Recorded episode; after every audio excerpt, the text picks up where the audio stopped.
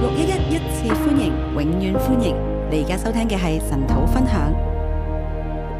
節目早晨，啊，各位弟兄姐妹早！呃歡迎咧，大家嚟到神土。歡迎大家來到晨禱。今日咧，我哋繼續咧睇埋撒母耳記嘅誒三十章。今天我們繼續看《撒母耳記上》的三十章。不知不覺咧，撒母耳記誒三十章係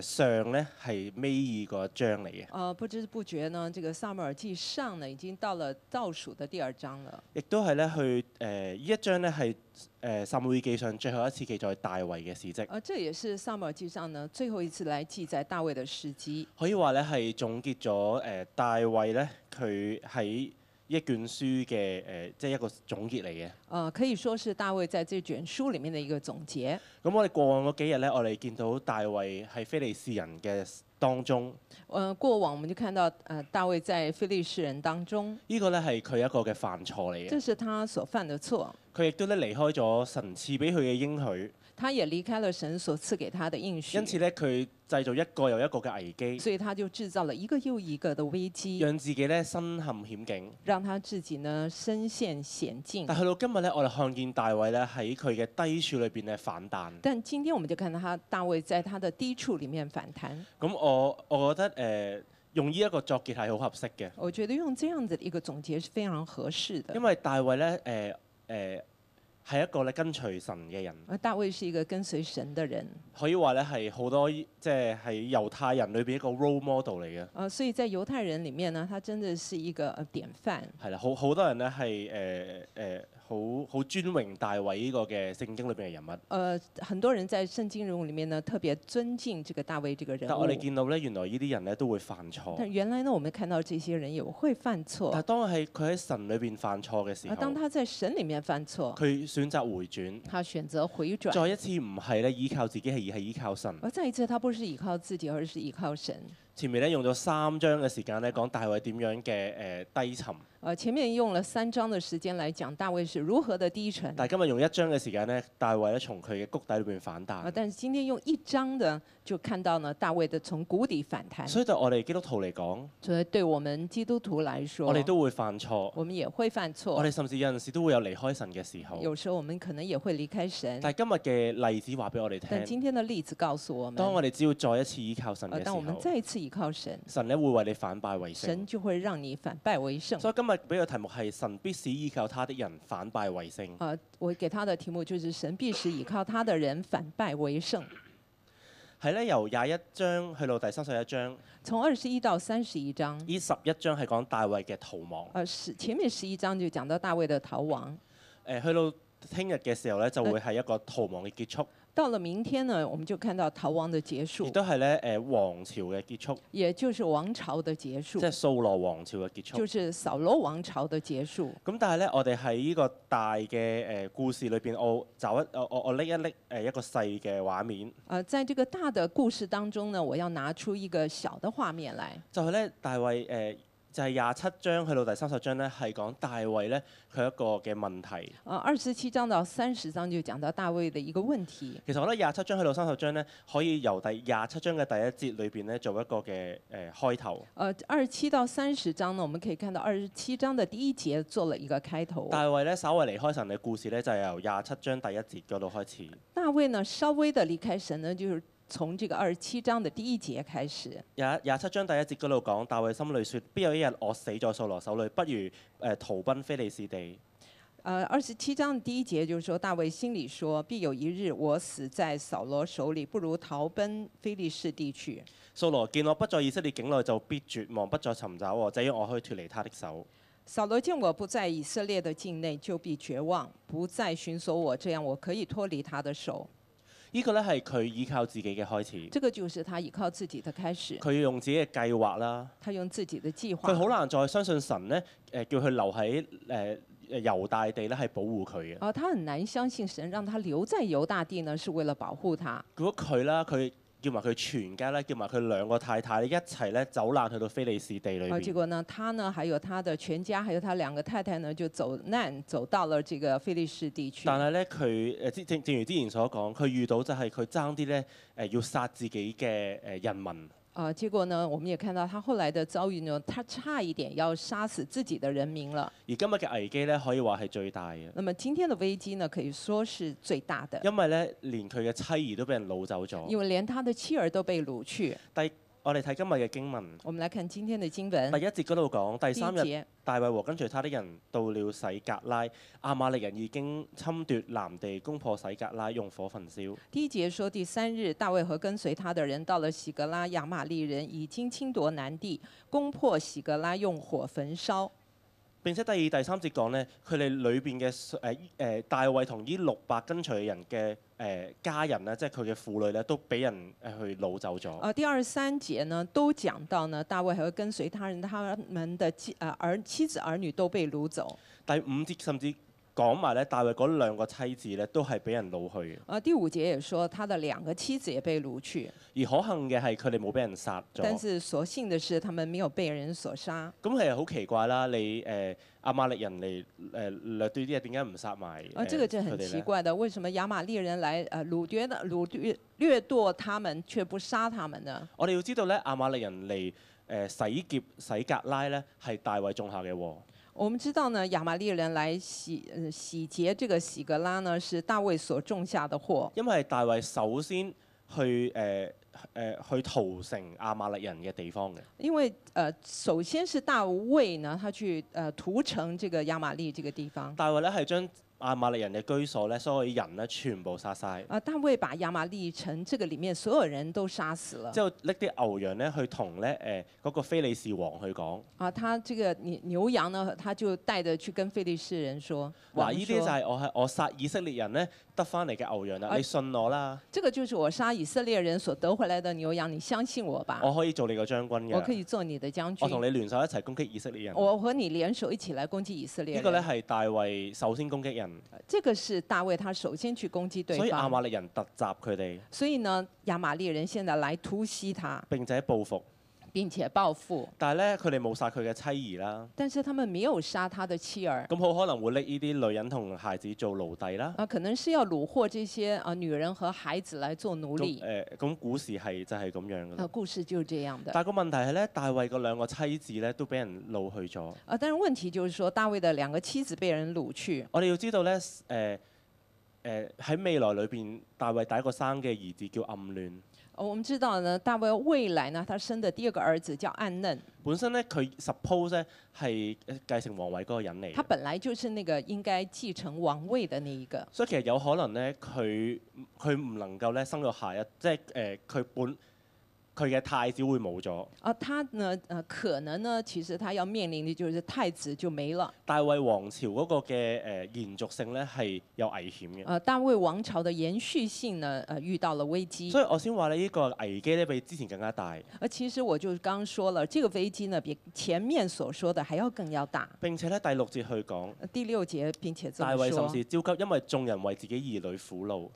大卫甚是焦急，因众人为自己的儿女苦恼。嗰啲人咧話要用石頭打死大衛，而那些人就說要用石頭打死大卫，因為大衛咧誒喺亞杜蘭洞所聚集嗰四百人，因为呢，大卫在这个亚多兰洞他所聚集的那四百而人，家變咗六百人，现在变成了六佢百哋嘅人。妻兒咧都冇埋，他们呢，现在他们的妻儿都没有了呃佢，哋而家有好嚴重嘅內訌，而而且他们就发生了很严重的甚内至佢威讧，脅咧整個大即係大衛嘅力量要要瓦解啦而。呃且他们就威胁了整个大大卫的力量呢，几乎要面对这个瓦解。咁其實危機有幾嚴重咧那？么这个危机有多严重哦我好想呢？咧俾大家睇下南地係咩地方。啊哦我想让大家看一下南地是怎咁么大家样的一見个到就地會覺方。得知道好絕望啦，其啊，實。你们如果看到，你们就知道是非常的咁绝可以望。有啲 PPR 誒 PPT 出嚟啦。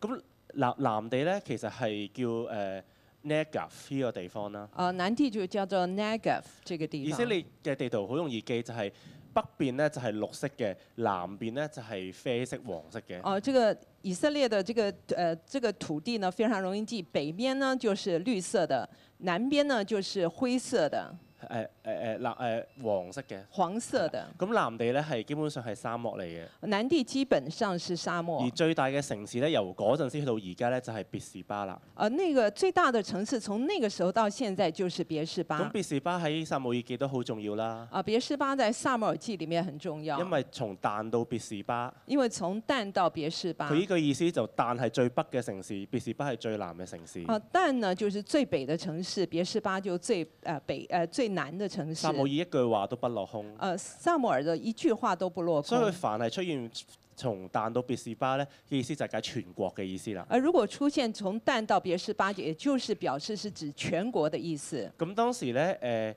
誒誒誒，呃大衛咧就喺南部啦。呃，當時大衛在南部，咁咧誒，以色列呃誒非利士地就喺加沙嘅地方，同今日一樣嘅基本上。呃，菲利士地呢就是加沙這個地帶，呃，基本上和今天也是一樣咁。今日以色列有兩個誒巴勒斯坦人自治區咧，一個加沙，一個就係喺上邊啦，喺誒耶路撒冷側邊呃，這個巴勒斯坦人呢，他們今天有兩個自治區，一個就是加沙地帶，還有北邊的，西岸啦，另一呃，個。在西岸還有一個。咁巴勒斯坦人就係非利士人嘅後裔啦。啊，巴勒斯坦呢，巴勒斯坦就是菲利士人的咁我後哋裔。睇下一啊章我們啦。看下一章，咁咧別士巴咧其實係咁樣樣嘅。啊，別是巴就是這個咁你樣會子。見到係一個好繁盛嘅沙漠城市啊你啦看。到是一個非常繁盛的沙漠城市，咁誒、呃你見到真係沙漠嚟嘅。你看到真的是沙漠咁。但係當時大衛嘅嘅沙漠係咩樣咧？哦啊，當時大衛的時期那個沙漠我是哋怎麼睇樣咧呢下？下一章啦，我們看下一章，即係就好似咁啦，就好像現在這即係樣。呢啲係只會香港人喺誒、呃 National Geographic 先會睇啊，到這個嘅只有嘢我啦。們在國際地理雜誌裡面才看得到的。點解咧？第四節話大衛同跟隨嘅人要放聲大哭咧？啊，为什么第四节就是说大衛和跟隨他的人就放聲大哭因為呢？你咁嘅地理下邊，你冇可能揾翻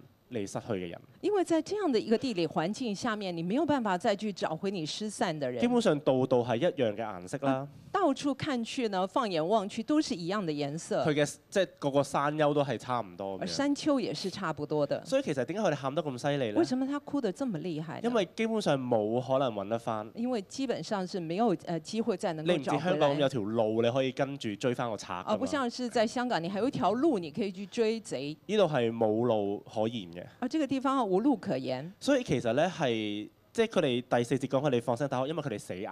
呃，第四節說他們放聲大哭，因為他們真的是啊，要完全絕望了。你如果記得誒牧師師母去西乃山，佢哋都係咁講，啊，你記得呢？牧師師母他們去西南山也是這麼佢說話行行上個山都會蕩失路嘅，啊。他說，如果走上那個山呢，也會迷失，因為咧佢哋唔知道係誒、呃即係佢哋揾唔到方因向。為他們找不到方向。所以咧，我哋都好明白人性咧。第六節嗰度佢講我們就很明白了，就好像第六節那個地方，我們看到的人性的表現，就係咧跟隨佢嘅人咧話用石頭打死佢。就是說跟隨的人，就是說要用石頭打死他。呢個咧都係似咧係出埃及記嘅時候，以色列人冇水都要用石頭打死摩西一而、啊、這個樣。就很像《出埃及記》裡面講到埃及人遇到沒有水的時候，也說要用石頭打死摩西。但係第六節咧係個 key verse 嚟嘅。但是呢，第六節呢，就是一個很關鍵的一個鑰匙。大衛卻依靠耶和華他的神，心裏堅固。大衛卻倚靠耶和華他的神，心裡堅固。對上一次咧，大衛依靠耶和華咧，那么上一次講到大衛倚靠耶和華呢，就已經係咧去誒誒、呃已經係咧喺廿三廿三章嘅時候，而是在二十三章的時候，就係、當約拿單去揾大衛，大衛嘅心就堅固。呃，就是當約拿單去找大衛，大衛的心就堅固。但係咧，而家大衛再重新一次對焦，誒、那麼現在呢，大衛再一次的對焦，呃依、個嘅依靠嘅意思咧，這個依靠的意思，係講咧大衛嘅心同神捆綁埋一呃齊，就是說大衛的心和神捆綁一起捆，綁埋一齊就啦。是綁在一起了咁。意思咧，大衛咧係重新堅壯起嚟，呃，這什麼意思呢？就是說大衛的心重新的健壯起來，佢喺神裏邊咧堅壯起嚟。他在神裡面呢，他能夠堅壯起來。所以第七、第八節就話大衛再一次去揾神，所以第七、第八節呢，就講到了大衛再一次去找神。佢咧去揾咧亞希米勒個祭司嘅後裔亞比亞，他就去找呢亞希米勒的兒子祭司亞比亞他，叫佢咧將個以弗得拎嚟。叫他把以弗得拿来，佢要求問神。他来求问神。咁結果神真係回應而佢。嗯真结果呢，神真的回应喺第他。八節嗰度第八啊講，節你可以追，必定追得上。呃，耶和華就说：你可以追必追得上，但係咧，神冇講咧係東南西北邊度嘅。但是神并没有指出这个东南西北方向。我哋會見到咧，佢哋係真係誒要去 scouting，佢哋要去揾唔同嘅地方啊先。他们真的是要周围去找不同的地方，但係我哋見到咧危難裏邊咧，人有兩個反應。但我们就发现，在危難當中，人有兩個反應第一個反應就係要揾石頭掉死打打死嗰個人，啊。第一個就是呢，想用石頭打死那個人第二個咧係要堅靠誒、去倚靠耶和華啊。。第二個呢，就是要來監靠耶和華。我唔誒誒，當當我睇到呢度嘅時候，當我看到這個地方，我就諗起大衛個心，聽到佢跟隨嘅人要打死佢有咩感受？哦，我就在想了，大衛聽到呢，跟隨他的人要用石頭打死他，不知道他有什麼感受。我哋要知道呢啲人係咩人呢？我們就想，這些人是什麼人呢就？係當佢仔有難好低嘅時候，就是他们在危難呃非常低谷的佢時哋風候，聞亞杜蘭洞啊亞杜蘭洞有個大衛，他們就風聞了這個亞多蘭洞有一個大衛，呢、個人咧好慷慨，這個會人非因常慷慨，會以恩咧去待人嘅，會以恩待人。所以嗰陣時咧先去投靠大衛呃，。所以在那個時候，他們就會來投靠而大當時衛。大衛乜都冇嘅時候，而當大衛什麼都沒有的時佢咧就候，去有一個領袖嘅身份去遮蓋佢哋。他呃就以一個領袖的身份去遮蓋他們呢。啲人咧全部岩岩慘慘嘅，呃，誒、這些人呢都是非常麻煩的爭人錢啦，同屋企人關係有問題啊、啦。有欠債的或者跟家人的關係非常惡劣的。但係嗰陣時咧，佢哋就走去投靠大衛。但那個時候，他們就跑來投靠哎大衛。但係而家當佢嘅領袖咧出現問題嘅時候咧，但是當他的領袖出現問題的時候，就好似忘記咗之前嘅恩情，他們好像就完全忘記了過去的就話啦呃恩：情。你搞到我而家老婆仔女都冇埋你啊，看呢、現在呢，就是你啊，你你搞得我呢，現在連而家我兒哋子妻兒都沒要了。怪罪於你啊，那我們當然是要怪罪於你了。即係你要以死謝罪咁樣啦。所以呢，你應該以死謝罪。我咧覺得將呢樣嘢延伸落去咧，我覺得如果再延伸下去呢，都可能幾似小組長同組員嘅關係。呃，就很像那個組長跟小組員的關大家係。記唔記得你當時決定進入一個小組被牧養係咩原因呢？啊，你記不記得當時你呃決定要進入一個小組接受牧養的時候是什麼原因一呢？定係有啲人因為你生命好有問題，你先轉過嚟六一一，啊，因為、呃、一定是因為你的生命呃出現了一些問題，所以你來留意，所以你覺得呢個地方幫到你，所以你覺得這個地方可以幫助咁你，你就喺一個組長嘅遮蓋下邊那麼你就在一個組長的遮蓋以下，去被幫助啦呃，去接受幫助。咁但可能時間一長咗結果啦，時間長了你望下望個組長啊，你就看看那個 組長。啊，可能佢都幾有 問題喎，我哦看好像他也很有問題佢。講啲嘢啊，佢做嘅行為啊，他講的話，他的行為啊，或者好似呢一度到佢令你有損失，呃，或者是像這個地方所講的，他讓你有了一些損失了，你心裏咧都好難可能接納佢嘅，你心裡面就開始很難接受呃接納他你未必了。咁咁嚴重要揾細路掉死佢啦。啊，當然了，還沒有嚴重到你想拿石頭打死他啊，但係咧，你心裏邊就好混咗喺嗰一刻嘅感受裏啊但邊。是呢，你就困在那那那一刻的感受我當依刻呢中啲。需要咧就滿足唔到啊。哦，我現在這一刻的需要就滿足不到了。其實大衛嘅心咧應該心如刀割嘅，呃，其實大衛的心應該呃是心如刀割。因因為當佢哋乜都冇嘅時候，大衛就去擁抱佢呃，哋。當他們什麼都沒有的時候，大衛去擁抱他們。我咧都可以問下自己，我們也可以問一下自我己哋。喺危難裏我邊，們在危難當我哋中，首先咧係捉住個人，我們首先是抓住一個人。就誒覺得呢個人即係解決咗呢個人咧，彷啊彿如個果問題就好似會解決咗咁樣。如果我們說呃覺得那把這個人呢給解決的話呢，問題就解決了嗎？誒，呃定係好似大衛一樣或者你像大衛一樣，誒，其實大衛咧喺當時咧，佢冇選擇咧一個誒血氣嘅反應。大衛呢當時他沒有選擇一個血氣的反應，大衛大可以講一啲好血氣嘅説 話，他大可說一些很血氣的話，即係香港人咁樣啦嚇。就好像香港人一樣，嚇禍不及妻呃，這個妻呃禍患不及妻兒，啊你兒，搞我嘅誒誒誒老婆仔女，係你你你現在欺負到我的這個呃老婆我跟哋而家兒啊一定要點點點咁樣對翻女，你，我一定要如此如此的來來呃報復你，我哋十倍嘅奉還，我十倍的奉還即。係我哋人一定係有一啲好血氣嘅反應。嗯我们人呢，通常都會有一些血氣的反應但係咧，我覺得大衛咧，佢真係上咗一課。啊。我覺得大衛真是上了一 課。佢廿七章嘅時候就係驚到要離開掃羅誒嘅以色列地，啊，我們二十七章你看到呢，啊，大衛因為太懼怕，就要離開掃羅。佢好血氣地離開去揾非利士人。他是非常邪气的离开去找非利士但佢人，今日喺另一個更加嚴重嘅危機嘅但裏今天邊，他遇到一个更严重的危机，佢咧決定唔用血氣嘅他反就應啊决，定不再用这个邪气佢来亦都做唔回应，俾側邊嘅人血氣咧去帶住佢，他也不受周呃周围的人用邪气来来呃影响佢他唔，需要 please 咧佢側邊嘅人。他不需要去取悦他周围的人唔。係咧，佢啊而家內亂啦，啲人反我啦，我要好似掃羅咁去 please 佢先。啊，他们有时候说啊，周围的人骚乱了，我现在呢，他就变成像扫罗一样去取悦这些人。佢咧，佢佢一下咧好好有 awareness，好有呢個醒覺，那啊他这一刻呢，非常的醒觉，佢知道我唯一依靠嘅係耶和他華。知道我唯一依靠的就是耶和华。我咧訓練出嚟嗰六百嘅勇士咧，都依一刻都冇用啦。啊，我所训练的那六百勇士，这这一刻呢，其实是已经我无嘅老用武婆之都唔地喺我了。側邊啦，我的孩子也不在，我我的老婆也不在我的旁边，但我嘅心要同神咧綁埋一但是我齊，的心呢，要和神绑在一起，我要去尋求佢，我要去寻求他，所以佢咧就去揾咗祭啊所以他司。就去找祭司。各位弟兄姊妹，呢、個咧係大衛喺低處咧反敗為勝嘅開啊，始。各位弟兄姐妹，这个就是大卫在低处他反败为胜的一个人开喺始。危機裏邊咧，好容易血氣嘅人。在危机里面很容易泄气，但係咧，大衛佢咧卻喺咁危急裏邊，佢選擇咧去誒、呃去尋求神。啊，但是大卫呢，在危机当中，他去选择寻求神。依刻咧，你嘅生命啦，或者你所你過去經歷咧喺危機裏邊，你有冇去尋求啊，神？这一刻你的生命，或者在过去你在危机的时候，你你会不会去寻求你嘅神眼呢？光有冇選擇高過你嘅環境？你的呃，你的眼光会不会去选择高过你的环你境？唔係人哋講乜嘢你就跟住整個環境咧去做。啊，你不是因为别人说什么，你就跟着别人所说的那个样子你去所做。啊你所做嘅決定咧，唔係俾別人嘅説話去定義。啊，你所做的啊决定呢，不是啊呃去啊透过别人来定义的。我哋見到咧，大衛有一個好誒、呃有一個合神心意領袖嘅特質。我们就看到大卫有一个非常合神心意的一个选择，佢唔俾自己血氣啦，唔俾啊他不別让自己泄气，佢唔俾環境啦。他也不受环境而影唔俾响，佢下屬啦，或者佢身邊嘅人説話啊捉住咗。而啊他也不会被他的下属和他周围的人的话语所影响。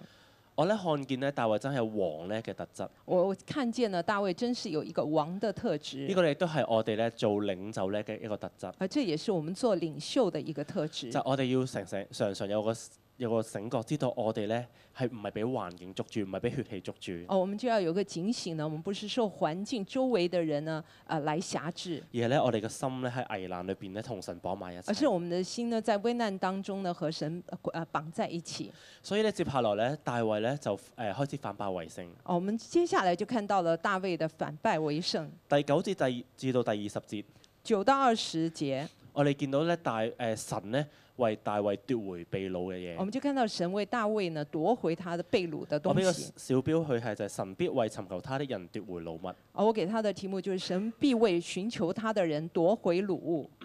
誒呃喺第九、第十同埋第十一誒、第九同第十節裏邊，而在第九跟第十节里面，大衛咧開始咧喺頭先嗰個沙漠裏邊咧，去去嘗試揾呃誒誒誒亞瑪力人喺邊度。呃，大卫就尝试在那个沙漠里去寻找亚玛利人的下落，其實係非常攰嘅，其实非常疲倦同。埋有少少係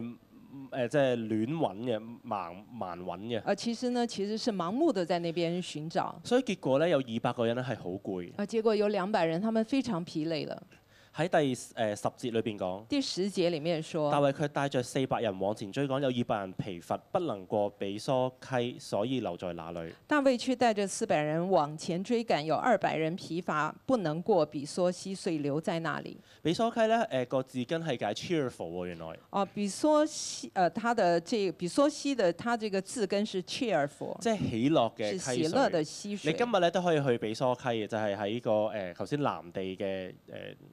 誒西邊咁樣啦。呃，如你今天也可以去比梭西，它在南地的这个西边，但係咧，我我誒、呃因為咧誒、大衛倚靠神，因为大卫倚靠神，所以咧神讓第一個神跡出現，呃所以呢，第一个神迹出现呢，就係喺一個田野裏邊遇到嘅埃及人喎。就在一个田野里面就遇见了一个埃及第十一、十人二。節十一、十二节，嗰度講到咧，大衛咧用恩慈咧對待呢個嘅埃及人啊，。就讲到大卫用恩慈来对待这个埃及人。喺依喺依個呃埃及人咧，去俾呢個誒誒誒，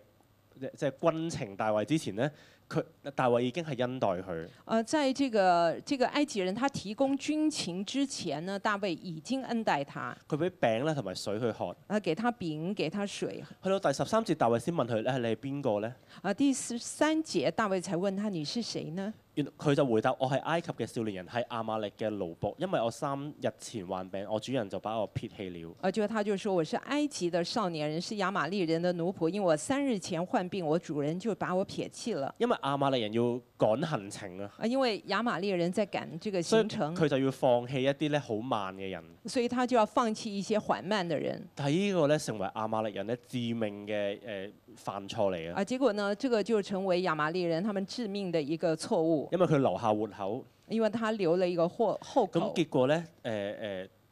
誒十五節裏邊，大衛咧就可以知道咧亞瑪力人喺邊度。结果到了十五节呢，大卫就可以知道亚玛利人在哪里。誒誒，所以大衛就問佢：你肯將你肯領我們到敵軍那裏不肯？啊，所以大卫就问他了：“你肯领我们到敌军那里不肯誒，佢回答話：你只要咧唔誒，你只要指着永生嘅神發誓，唔殺我，亦都唔將我交俾亞瑪力嘅主人裏邊咧，我就帶你去到敵軍？”就嗰度。他就回答说：“你要向我指着神起誓，不杀我，也不将我交在我主人手里，我就领你下到敌军那里。呢個咧係神大大嘅出手”。这个就是神大大出手。喺咁樣嘅曠野裏邊，你竟然揾到咁嘅一個人，而在这个旷野当中，你竟然可以找到一个这样的人，佢咧可以就可以將大衛咧帶去敵軍裏邊，並且咧可以揾翻大衛同埋其他人嘅妻兒。啊，结果他就可以把大卫带到敌军里面，就找到其他的人，还有他们的妻儿。呢一個咧真係誒、呃即係喺神呢、個係誒、呃即係誒、呃、並唔係一個意外，而这并不是一个意外，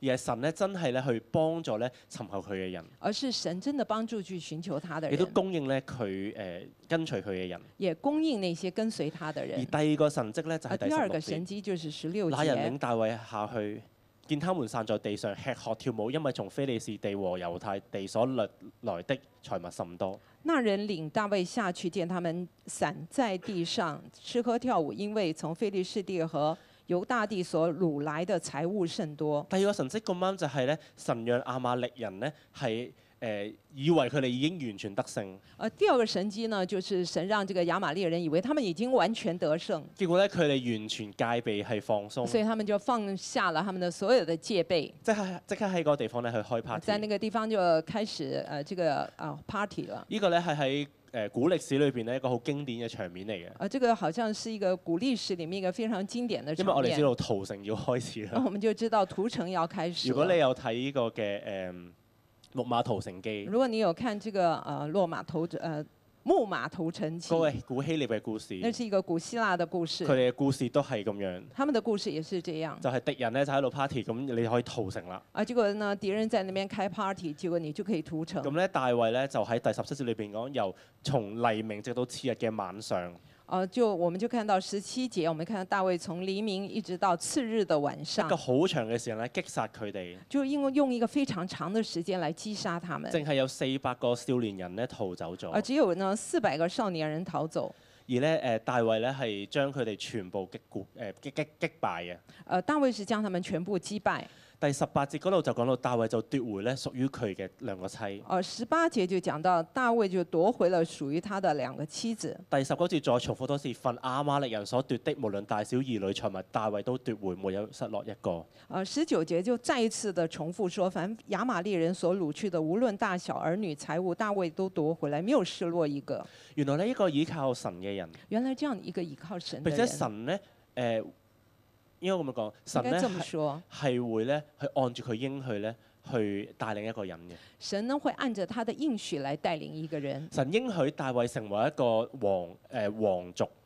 神的应许大卫会成为一个王族，佢成為地上嘅政權，並且咧喺屬靈界裏邊，佢係一個咧大衛嘅家直到永遠。呃，可以说是一个地上的政权，或者是大卫的家族呢，要直到永远。喺神裏邊咧，神就贖回咧佢屬屬於佢嘅家人。而呃神呢就会来赎回属于他的家人。我哋知道，雖然最後咧係所羅門做咗皇帝，虽然最后是所罗门成为皇帝，但係咧誒當時咧，大衛所有嘅家人就係呢兩個妻子，啊，但是当时来讲呢，大卫他所拥有的就是这两个並且咧妻跟子，隨大衛嘅人咧所被擄去都要咧係被恢復。而且呢，大卫跟随他的这些人，他们被掳的东西都要夺回，依依個咧就係誒一個好鼓勵我哋嘅誒一個嘅故事，这是一个非常鼓励我们的故事。就係咧神會真係按住佢應許咧奪回你所有嘅嘢，呃，就是神会按应许呢夺回所有归你的佢东西唔會咧忘記咧佢所同你立嘅誒應許啦，他不會忘记他和你所定的应许並，且佢所俾你嗰個命定。或者他给你的命定。大衛有一日要做王，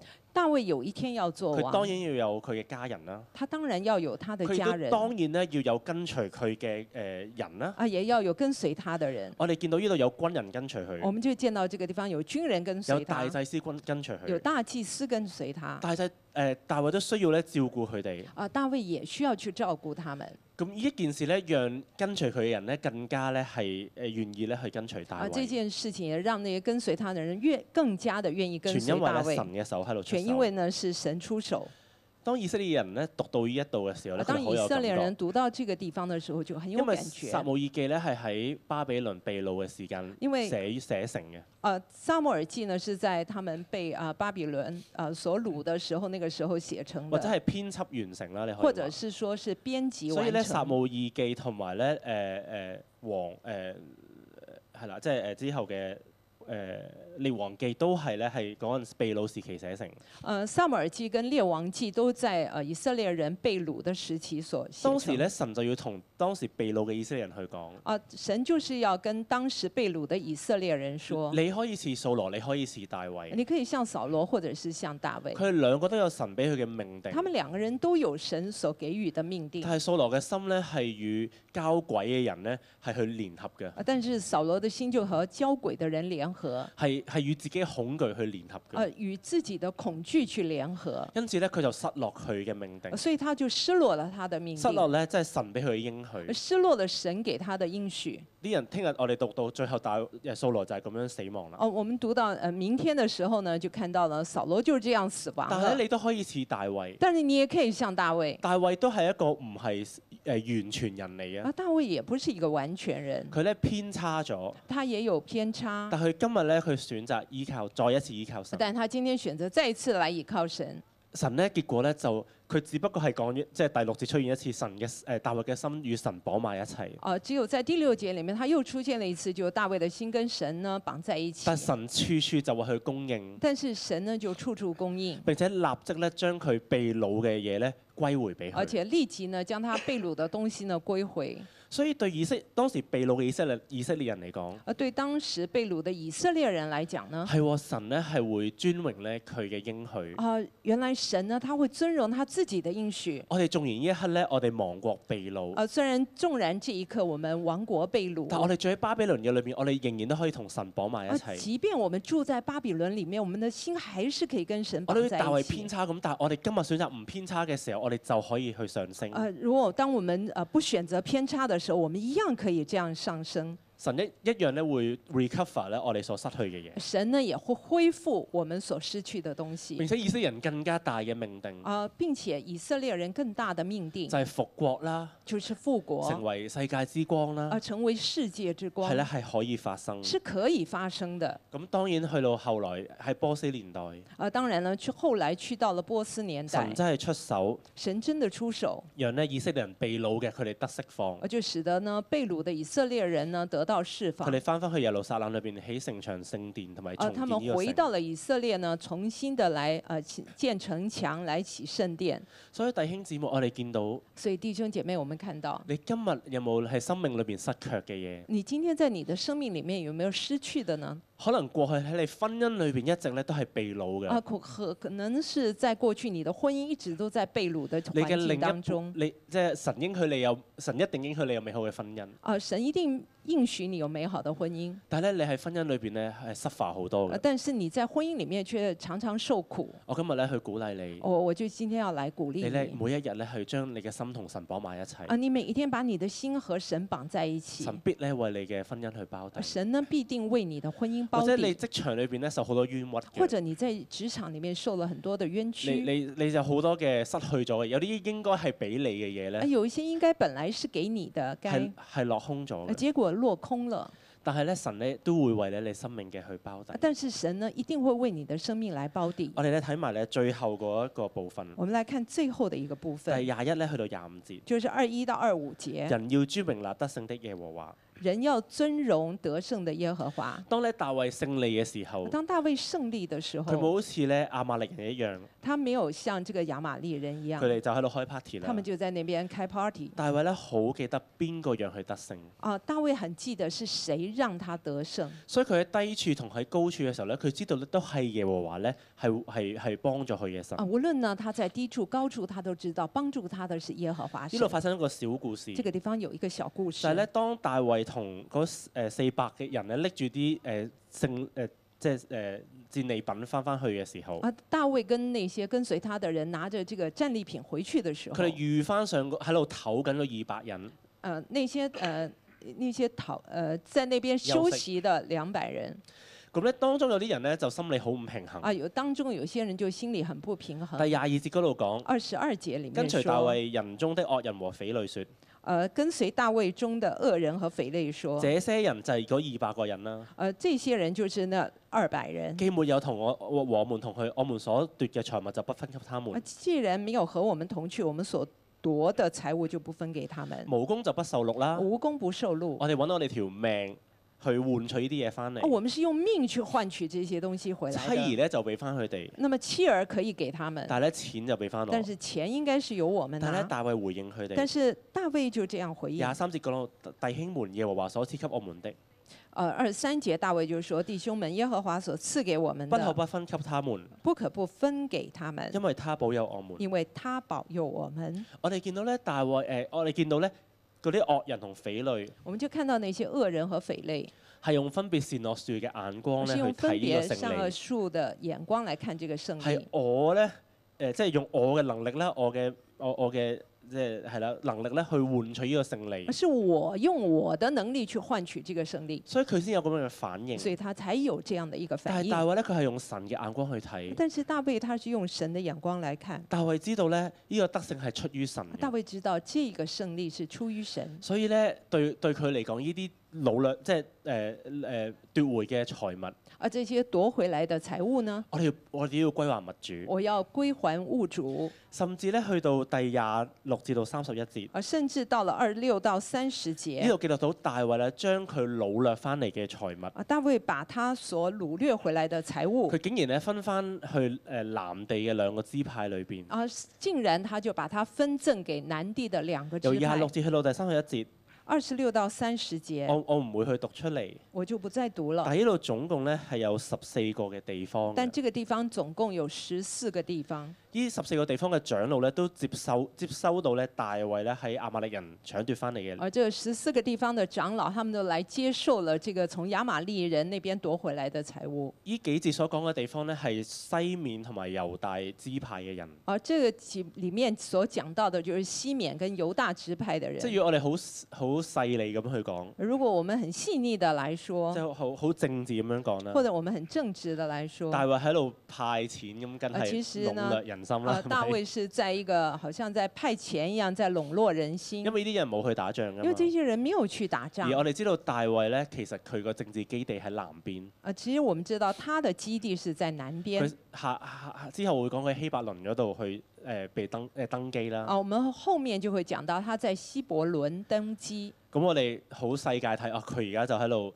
即係收收掠人心啊。啊，如果咁樣啦從世界的眼光，我們就可以說他好像在收買人心但。我覺得大衛嘅心唔係咁，但我覺得大衛的心不是這因樣。為大衛喺亞杜亞杜蘭洞咩都冇嘅時候，都供應俾嗰啲人。啊，因為大衛在亞杜蘭洞，他什麼東西都沒有的時候，他一樣供應這些而我相人。信大衛係真係知道佢今日有呢啲嘅財物同勝利，呃，因为我相信大卫他真的知道，他今天有这样子的一个财务和胜利，係耶和華俾佢是嘅，耶和华给唔他係佢的啊自，己不嘅。是他自己所以佢呢啲嘅行為咧，佢係尊榮緊耶和華啊。。所以他这些行为呢，他是在尊荣耶和华呢。度都話俾我哋知道，这你也告诉我们，人生嘅勝利咧，你人生的胜利喺喺順境嘅裏邊，在顺境当中，你有冇去尊榮呢個你神？有没有去尊荣这位神？係神出手，讓你嘅生命呢一刻咧喺一個安穩啦、勝利嘅裏邊。而是神出手，让你这一刻你的生命在一个安稳跟顺你利所講嘅当中。説話啦，你所做嘅行為，你點樣對人，你所有的呃话语、你的行为，还有你怎么样来对待别人，係咪可以反映到你幾咁感恩神咧俾誒你而家有嘅祝福？啊，你是不是能够呢反映出呢你是对神有如何的呃这个呃感恩呢？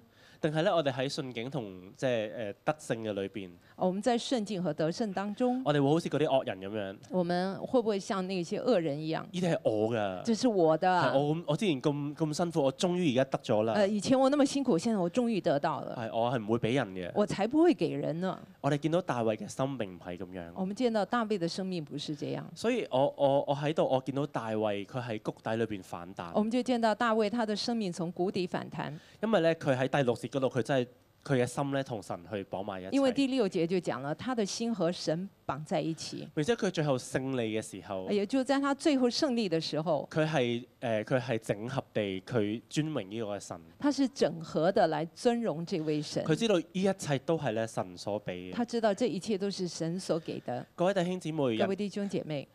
我我哋人咧嘅反敗為勝，我們人的反敗為勝，就係、呢咧當我哋開始唔唔捉緊我哋嘅人生，啊，就我我當我們開始抓緊我們的人生，唔去咧去控制咧我哋未來每一步，啊，不要去控制我們未來的每一無步。論係錢點樣使啊，我哋嘅仔女點樣去長大啊啊。無論是錢財如何的使用，或者我們的孩子要怎麼樣長大好，似咁，大衛只不過去求問神，啊，就好像大衛一樣，他不過只是求問神，神就用佢生命有兩個嘅神跡發生。啊，神就讓他生命裡面有兩個神而迹發當之前生。佢自己去計劃去非利士人嗰度避難嘅時候，啊，就像他當初的計劃，他跑到菲利士地那個地方去避難，佢嘅人生係失控嘅。結果他的人生失控。原來神好想我哋完全嘅依靠所以佢，呢，神很想我們完全的依靠唔他，係咧依靠自己嘅能力而。不是依靠自己的能力。我我哋咧無論我哋依家人生嘅偏差係如何，啊，不論我們現在人生呃是不是走向了一些偏差我，哋必定能夠咧經歷反敗為但是我勝。們必定能夠經歷反敗為我哋一勝。齊咧起身我們去一起敬拜來我哋嘅神。我們來敬拜我們的神。是的，主啊，你是我们的磐石，主啊，你是带领我们征战得胜。哈利路亚，我们赞美你。耶和华我的磐石，是应当称颂的。你教导我的手征战，教导我的指头打仗。耶和华我的磐石，是应当称颂的。你赐给我智慧谋略，教导我心坚定于你。神啊，我要向你唱新歌，我慈爱的主，你是我的山寨，我的高台。神啊，我要向你弹琴，歌颂我的救主，你是我的盾牌，你是我我所投靠的主。耶和华我的磐石是应当称颂的，你教导我的手征战，教导我的指头打仗。耶和华我的磐石是应当称颂的。你赐给我智慧谋略，找到我心坚定于你。神啊，我要向你唱新歌，我慈爱的主，你是我的山寨，我的高台。神啊，我要向你弹琴歌颂我的救主，你是我的盾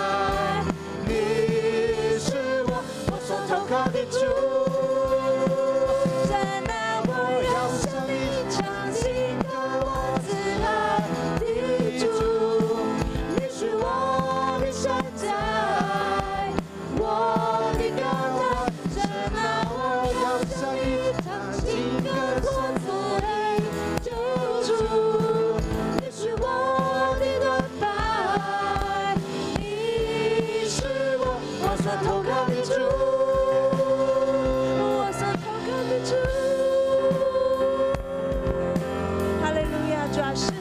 我们所投靠的主。主要在各样的状态下，主啊要我们都说主，我要投靠你，我要投靠你。哦哦我要投靠你，哦，我的主，我要投靠你，我要投靠你，等到灾害过去，我要求告，至高神为我成就主事的神，我要投靠。我要投靠你，我要投靠你，等到灾害过去，我要求告至高神为我成就主事的神，你从天上。送天上诗恩，送天上诗恩，必有真实慈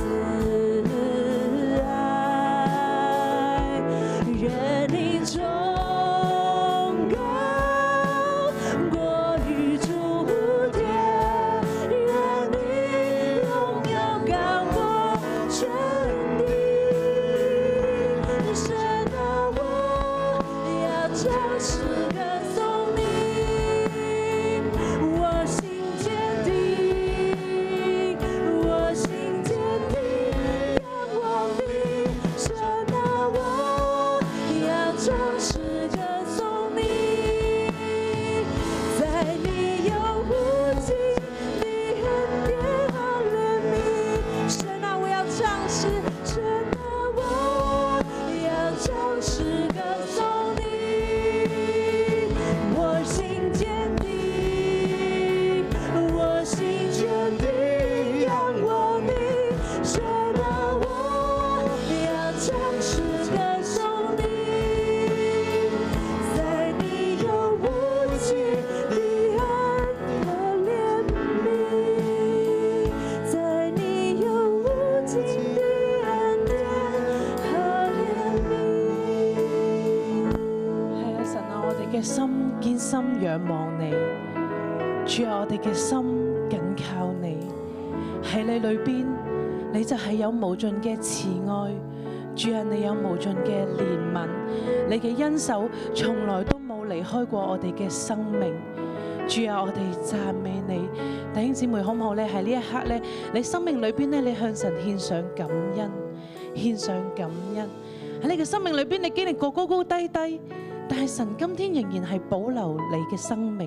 仍然讓你存活，仍然讓你可以站立喺呢度，喺神嘅殿中嚟到去敬拜。呢個係神極大嘅恩典，我哋一齊嚟到去開聲咧，嚟到去讚美我哋嘅神，我哋一齊嚟到去開口感謝我哋嘅神，係神嘅恩手一路嘅拖大，係神嘅手一路嘅嚟到去保護我哋、保存我哋，我哋一齊嚟到去感謝我哋嘅主。神啊，我哋感謝你，係你咧一直嘅拖帶，係你咧帶我哋走過人生裏邊咧每一個高山低谷。神咧係你嘅慈愛，係你嘅同在，係你嘅愛咧充滿咧喺我哋每一個嘅生命當中。神咧，我哋感謝你，我哋讚美你。弟兄姊妹會唔會喺你嘅生命裏邊，你都經歷大衛嘅遭遇，因自己一個嘅決定，一個錯誤嘅決定，而帶嚟呢好多嘅虧損，以致你嘅生命咧落喺一個孤單裏邊。你可能覺得咧，你屋企人都眾叛親離啦，你覺得你嘅朋友丟棄你啦，你覺得咧冇人能夠再支持你。甚至咧要嚟到去用石頭嚟到去打死你，係同你敵對嘅。會唔會今日咧你落喺呢個光景裏邊，你覺得係啊，我錯咗，我做錯咗一個嘅決定，但係你覺得好艱難，甚至你自己都係喺個損失裏邊，你覺得好孤單，你覺得冇人明白你，冇人理解你。你喺個傷痛裏邊，你喺個失落裏邊，你喺個失去裏邊。但係你孤立無援，會唔會呢個係你今日嘅光景呢？可能喺屋企裏邊，你覺得冇人明白你，點解你嘅孩子、你嘅丈夫、你嘅配偶唔明白你做緊啲乜嘢呢？或者喺職場上邊，你覺得好孤單，冇人欣賞，冇人肯定你所付出嘅。你默默嘅擺上，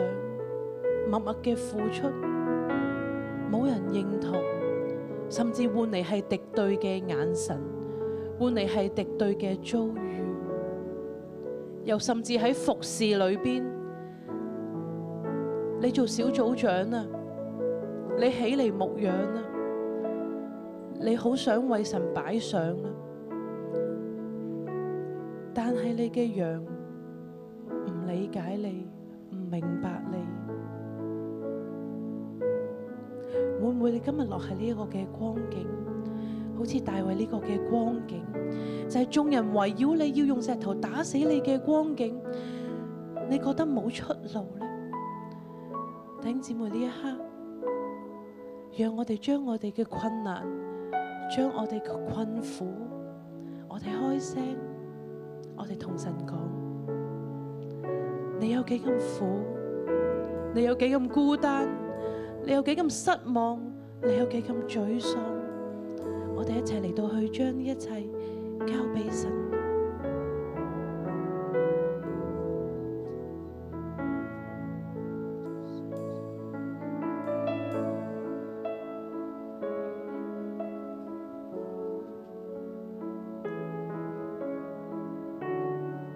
如果你係咁樣處境嘅，我邀請你勇敢嘅行到前邊。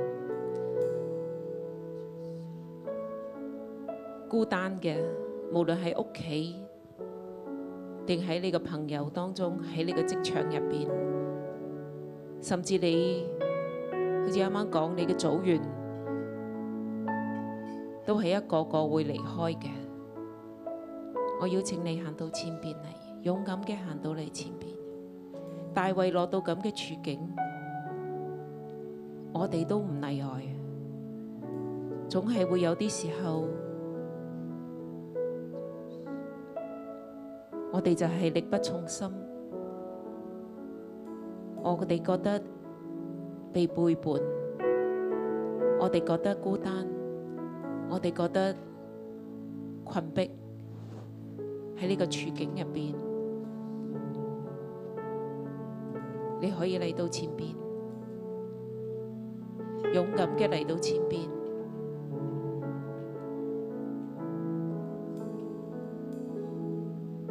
因為神知道，神睇住嘅。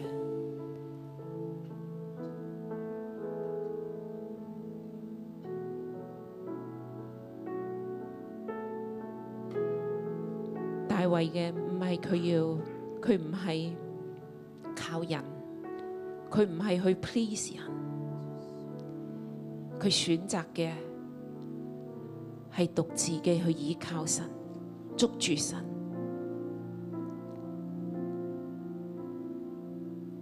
心裏堅固，係講佢捉住神，佢同神綁埋一齊。所以當我哋嚟到前邊嘅時候，我哋同神講：神啊，我嘅心要與你綁埋一齊。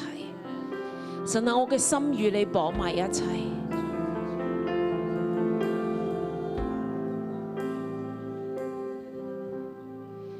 無論幾艱難，甚至係被誤會、被背叛，但係我哋嘅心係與神綁埋一齊。我哋想手放喺我哋嘅心上，我嘅心入邊。雖然呢一刻我覺得乏力，雖然我覺得孤單，雖然我覺得不被明白，特別係我所愛嘅人，我曾經為佢哋付出嘅人，我曾經帶領佢哋嘅人，甚至係我不斷嘅為佢哋祈禱嘅人，我嘅心入邊好似孤獨無援，我嘅心入邊好痛。好痛，但係你知道你嘅心係與神綁埋一齊嘅，神感覺到你嘅痛，神明白你入邊嘅痛，神明白你入邊嘅孤單，神明白你嘅處境，神睇到。所以當我哋嘅心與神綁埋一齊嘅時候，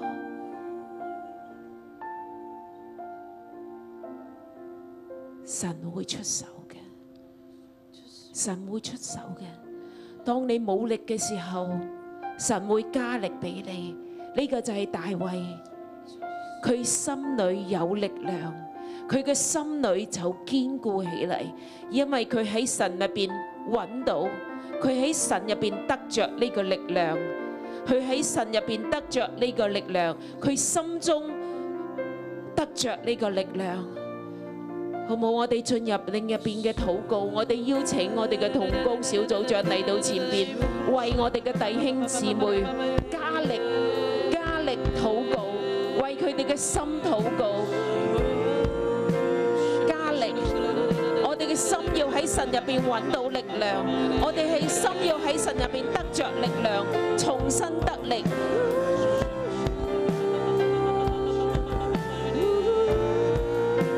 倚靠神，倚靠神。後邊嘅弟兄姊妹，我哋都一同嘅站站立，舉起手嚟。你都需要大衛嘅心，唔係靠人，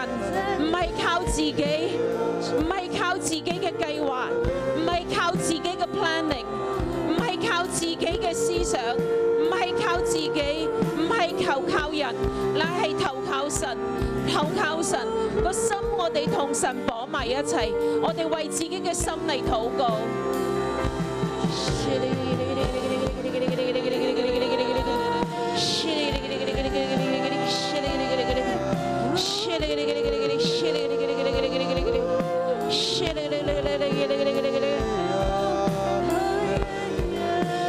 重新嘅去揾到神，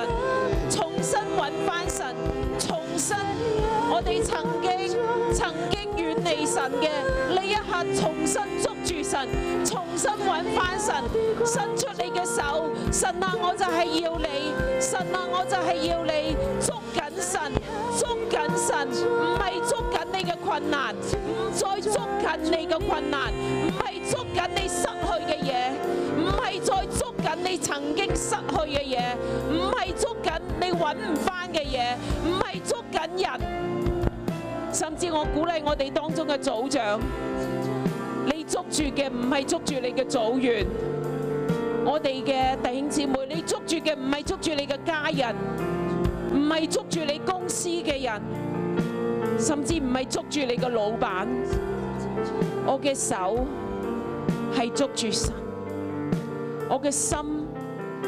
對準神，我嘅手捉住係神。當我哋舉起手嚟嘅時候，我哋用呢個動作，我哋捉住神，唔係捉住我失去嘅人、物、財物，唔係捉住嘅人物、財物，呢啲都不可靠。我緊緊捉住神，我緊緊捉住神，正如大衛一樣，佢就揾祭司亞比亞他來，亞比亞他就將以弗得拿到大衛面前，大衛就求問耶和華。我追趕敵軍，追得上，追不上。耶和華說：你可以追，必追得上，都救得回來，都救得回來。當我哋嘅手唔係捉住我哋失去嘅嘢，我哋嘅手係捉住神嘅時候，神同我哋講：都救得回來，都救得回來，都救得回來。我哋心入邊相信，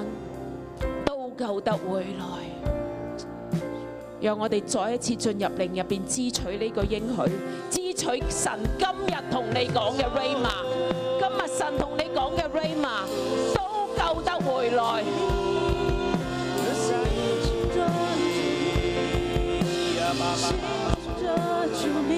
你失去嘅兒女，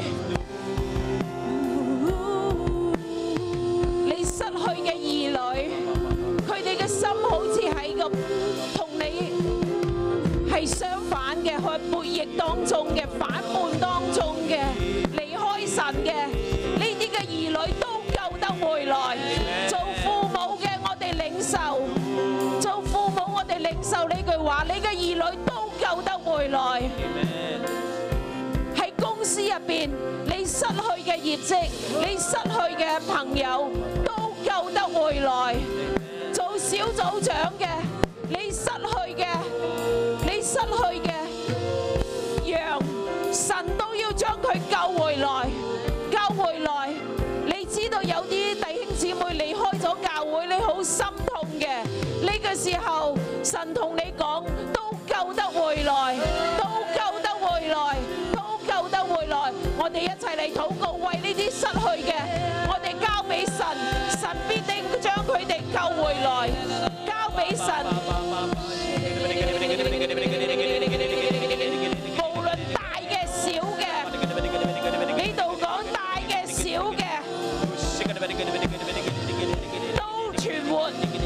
都存活。無論大小兒女財物，都存活。神都保留，神都保留。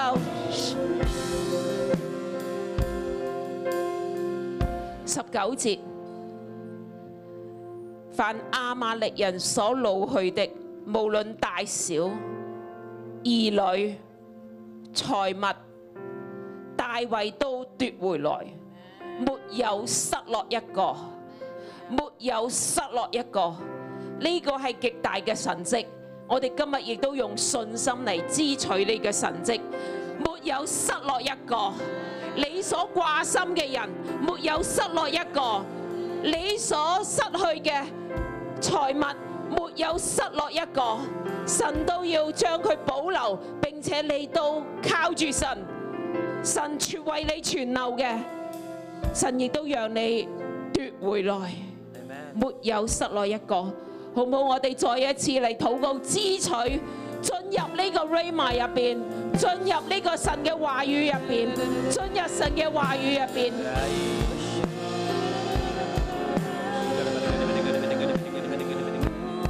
你曾經覺得已經失落嘅、失戀嘅人，你為佢痛心、為佢掛慮嘅人，無論係你嘅家人、你嘅朋友、職場上嘅，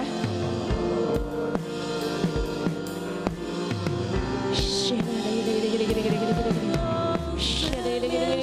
敌，绝不被困住。心里作难，全不只是我。至善至情，你孤独要拯救，其中不必永远的荣耀。我爱你，用尽我全心。神啊，你都為我哋奪回來。荣耀高举你的名，我跟随不怀疑，我爱你，用尽我真心全意全力，在这爱的路程里，我奔跑不放弃，在这爱的路程里，我奔跑不放弃。當大衛得勝奪回所有嘅，沒有失落一個嘅時候，佢仍然捉住神，冇忘記神。佢話：弟兄們，耶和華所賜給我們的，不可分給，不可不分給他們，因為神保佑我們，將那攻擊我們的敵軍交在我們手裏。所以今日同樣嘅，我哋要喺神面前，亦都要有咁嘅心。神過去點樣拯救你？神現在如何拯救你？將你失落嘅歸還俾你，你有冇與人嚟分享？與人嚟感恩？與人嚟 show kindness？好冇？而家我哋兩個兩個嘅去分享過去神點樣拯救你，話最近你經歷嘅神蹟，神點樣將你失去嘅奪回俾你嘅時候，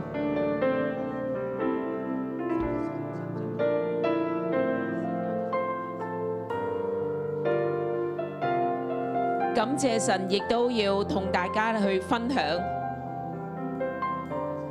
今日我冇叫你攞出你嘅財物與人分享，只係同佢哋分享神點樣為你奪回，神點樣施行神蹟保存你，保存屬於你嘅。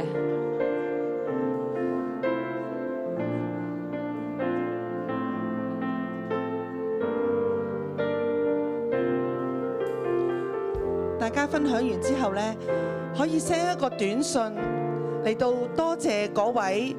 誒喺、無論喺職場，喺你可能讀大學嘅時候，或者幫過你嘅人，就好似大衛一樣，向佢哋獻上一份禮物。呢、個人一定係祝福你進入你嘅命定嘅。我哋就可以 send 個短信俾佢，或者你入學房嘅時候係邊個嚟到舉薦你嘅，或者你入職場係邊個舉薦你嘅，你就 send 個短信去多謝佢，甚至喺金錢上幫助你嘅，你哋分享完之後呢，可以 send 個短信俾佢。大衛就係因為呢啲長老送咗禮物俾呢啲長老，呢啲長老就首先擁立大衛作皇帝，佢哋都係幫助你進入命定嘅。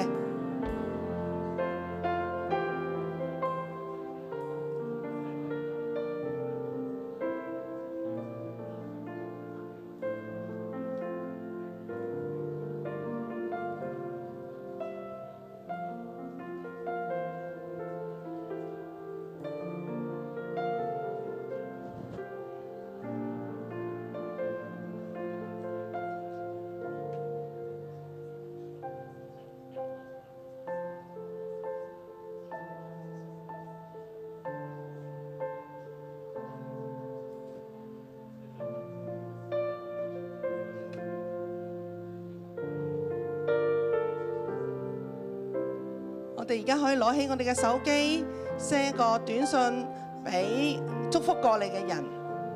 你話我哋今日神土喺教會神土咧，要祝福過，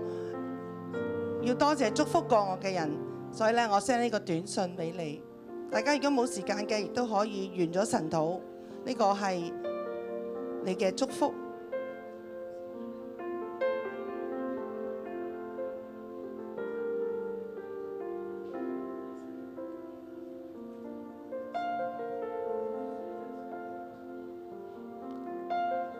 好冇？我哋一同站立，我哋領受祝福。我奉耶穌基督名祝福每一位，無論何時，無論喺咩處境，我祝福每一位，包括我自己，